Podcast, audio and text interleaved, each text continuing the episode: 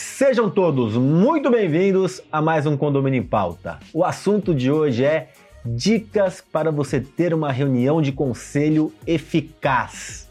Você sabe como fazer uma reunião de conselho? Tem problemas? A sua é eficaz? Bom, teremos dois convidados especiais com muita experiência para dar dicas para você. Então, vem comigo.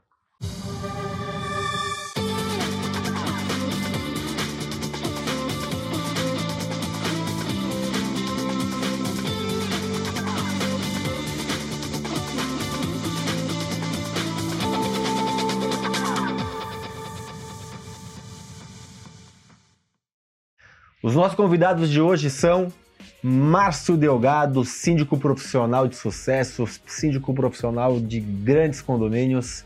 Delgado, um prazer enorme ter você aqui pela primeira vez. Eu que agradeço pela participação, pelo convite. E Priscila Aguiar, a pequena gigante, que é síndica profissional de sucesso e administra o condomínio que eu conheço que é maior condomínio de número de apartamentos, mais de 2 mil apartamentos, uma cidade com quase 10 mil moradores e faz isso muito bem. Então seja muito bem-vindo ao nosso programa. Agradeço, Ricardo, é um prazer estar aqui, agradeço pelo convite. Vamos contribuir né, com dicas para ajudar nossos colegas. Com certeza. Queria agradecer também aos nossos patrocinadores, Síndico Legal, que é um, uma plataforma, um site de lei e gestão condominial, Repinte, especialista em restauração predial, Gabor RH, o melhor curso de síndico profissional do país, e a certificação Síndico 5 Estrelas, que é o principal diferencial do segmento. Vamos lá. Delgado, primeiro a importância do, do, dessa reunião de conselho, né? Porque muitas vezes a gente fala de assembleia, assembleia, assembleia, assembleia, e a importância da reunião de conselho não é levada em consideração. Com a sua experiência, queria que você falasse um pouco sobre isso de maneira geral. Bom, a reunião de conselho é primordial, até para que a gente tenha uma assembleia eficaz, a gente precisa também, primeiramente, ter uma reunião de conselho eficaz. Às vezes, muitos condôminos, né, vamos falar até dos condôminos, eles desconhecem que o conselho tem esse papel. Ou seja, é ali que a gente organiza as coisas para que a gente tenha uma assembleia transparente e que a gente possa trazer com realidade os assuntos pautados. Então a reunião de conselho, ela é primordial que seja feita de maneira com qualidade, que os assuntos ali sejam abordados e que a gente tenha de fato ali um bom entendimento. E aí também entra a democracia, que o corpo diretivo são o quê? Moradores, tão quanto os condôminos e que são eleitos para representar esses condôminos. E automaticamente há divergências. Por quê? Há pensamentos, há pessoas totalmente personalidades diferentes. Então, esse é, é o X da questão. Então, a gente, quando vai executar essa questão de, de reunião de conselho, a preparação para uma assembleia, é interessantíssimo que tenha já é, sanado todas ali as dúvidas do próprio pessoal do conselho. Porque se o pessoal do conselho que está no dia a dia conosco não conseguir ter esse entendimento, quem dirá os condôminos que teremos em assembleia. Você falou uma coisa bem interessante. O conselho é eleito pelos moradores, assim como o síndico. Então, você, morador, tem que entender que essas pessoas estão te representando e vão tomar algumas decisões que eles devem tomar porque foram escolhidos por vocês, tá? Então, outras são necessárias ir para a Assembleia, obviamente, mas tem algumas do dia a dia que vão ser tomadas pelo síndico e pelo conselho.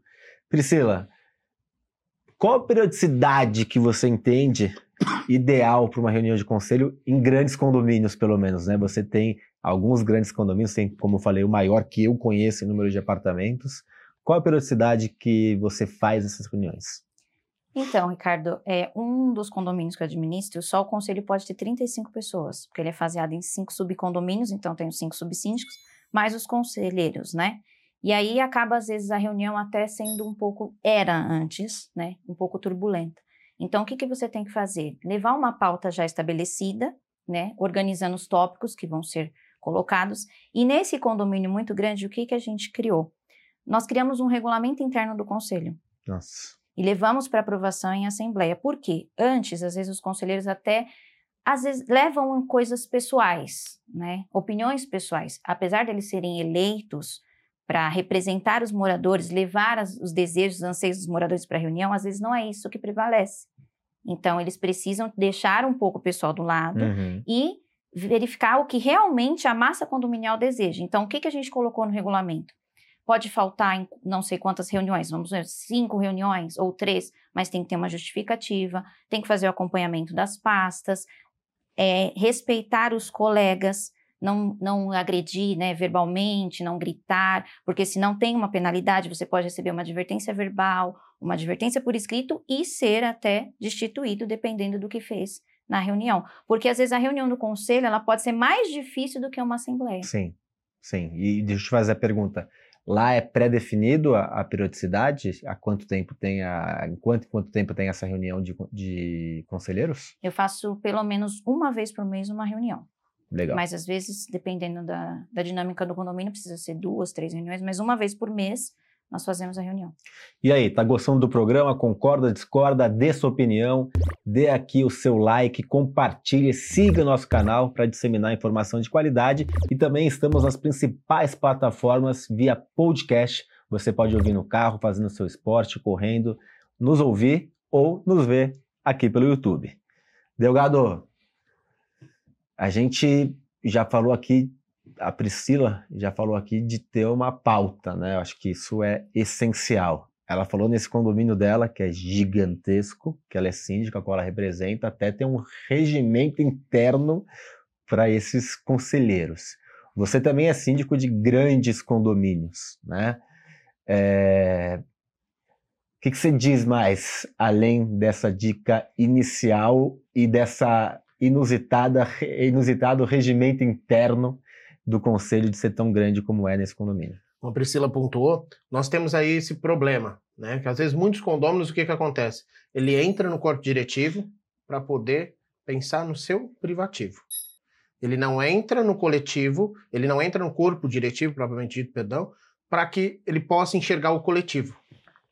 Ele entra porque ele tem um assunto X e que talvez beneficie ele entrando no corpo diretivo. Isso a gente tem muito, acho que a Priscila Exatamente. talvez já passou por isso também. Ah, eu quero uma quadra de beach tênis. Vou me tentar eleger aqui e vou fazer a bandeira do beach tênis. Mais ou menos assim. Na época que ele era o condômino, sem ser do corpo diretivo, de repente já trouxe a sugestão, viram que era inviável, impraticável, e quando entra no corpo diretivo, quer fazer todo o movimento para que aquilo que anseio dele seja executado.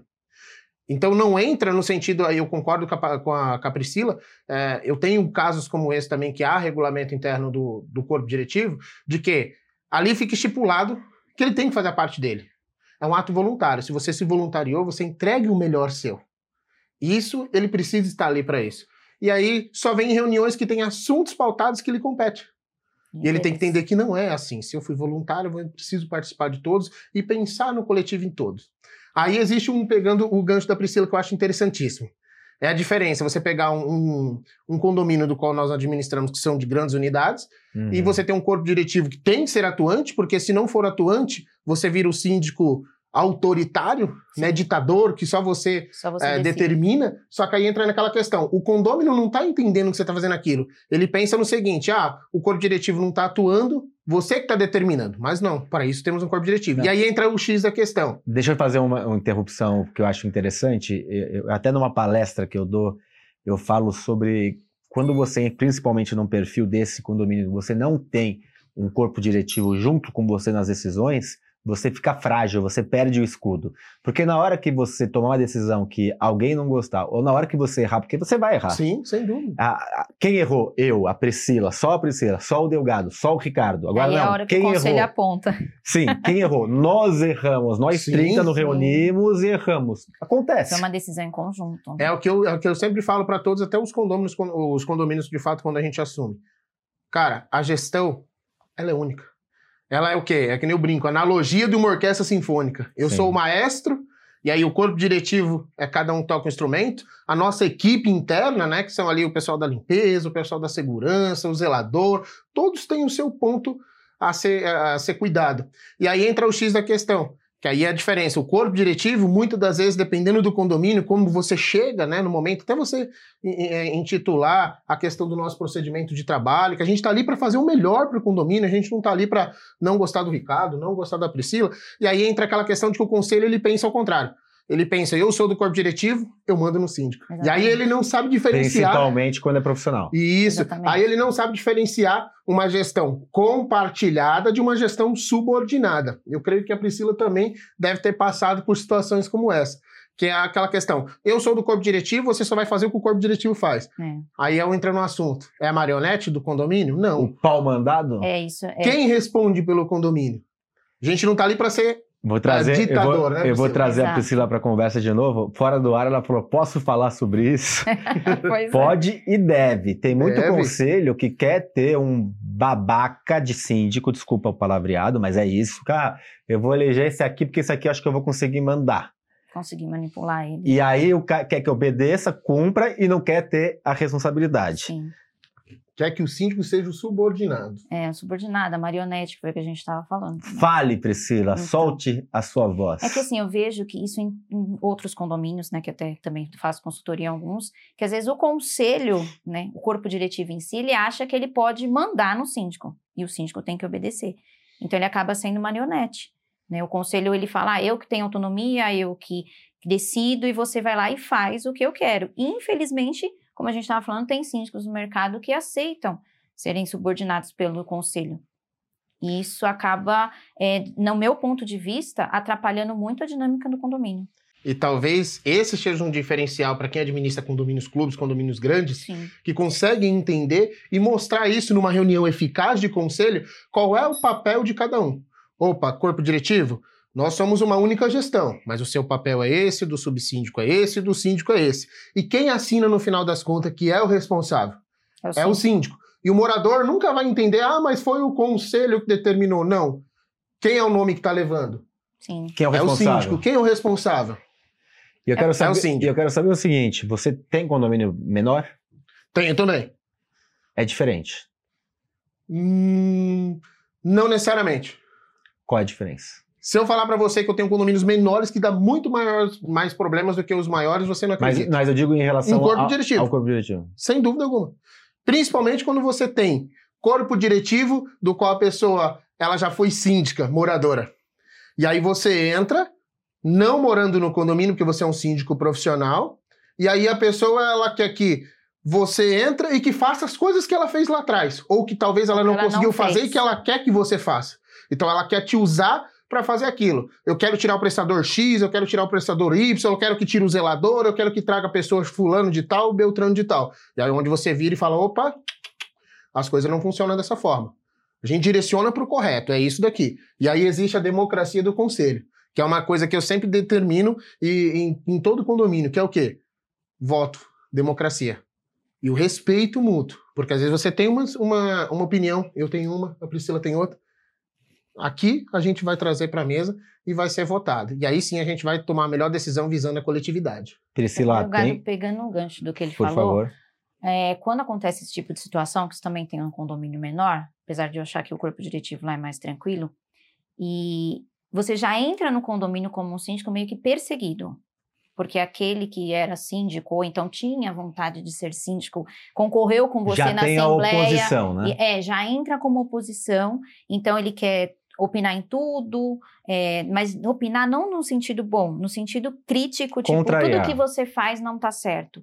E aí se torna um pouquinho mais difícil. E é onde você tem que mostrar, não, estou fazendo meu trabalho corretamente, e quem tem a responsabilidade, quem assina, sou eu. Porque se respingar alguma coisa, não vai respingar neles, não vai respingar no síndico. Tem que mostrar é, um pouco de autoridade, força. Sim, pulso que- firme que eu exato. falo. Não é autoritarismo, não é assim, eu que assino, eu que mando. Isso não. Mas você tem que ter pulso firme. até determinado ponto, né? Sim. Eu quero começar, eu vou deixar uma pergunta aqui já no ar, que tem momentos que a gente tem que ser autoritário. Porque se o conselho votar que quer que você faça algo irregular, por exemplo, você não vai fazer, porque às vezes o conselho não tem o conhecimento que, Sim. que vocês têm. Então eu queria que vocês falassem no segundo bloco como tomar decisões, como conseguir é, levar algo que você está contrariando o conselho. Isso acontece em alguns momentos. Queria falar também como é, quem toca a reunião de conselho? O síndico, o gerente da administradora? Como que vocês fazem isso? E como encerrar essa reunião e dar sequência? Porque não é só uh, reunião, anota tudo e não ter sequência. Então, isso que eu queria tratar no segundo, no segundo bloco. Vocês vão pensando aí. E você que está em casa terá sexta-feira essas respostas e muito mais. Até lá!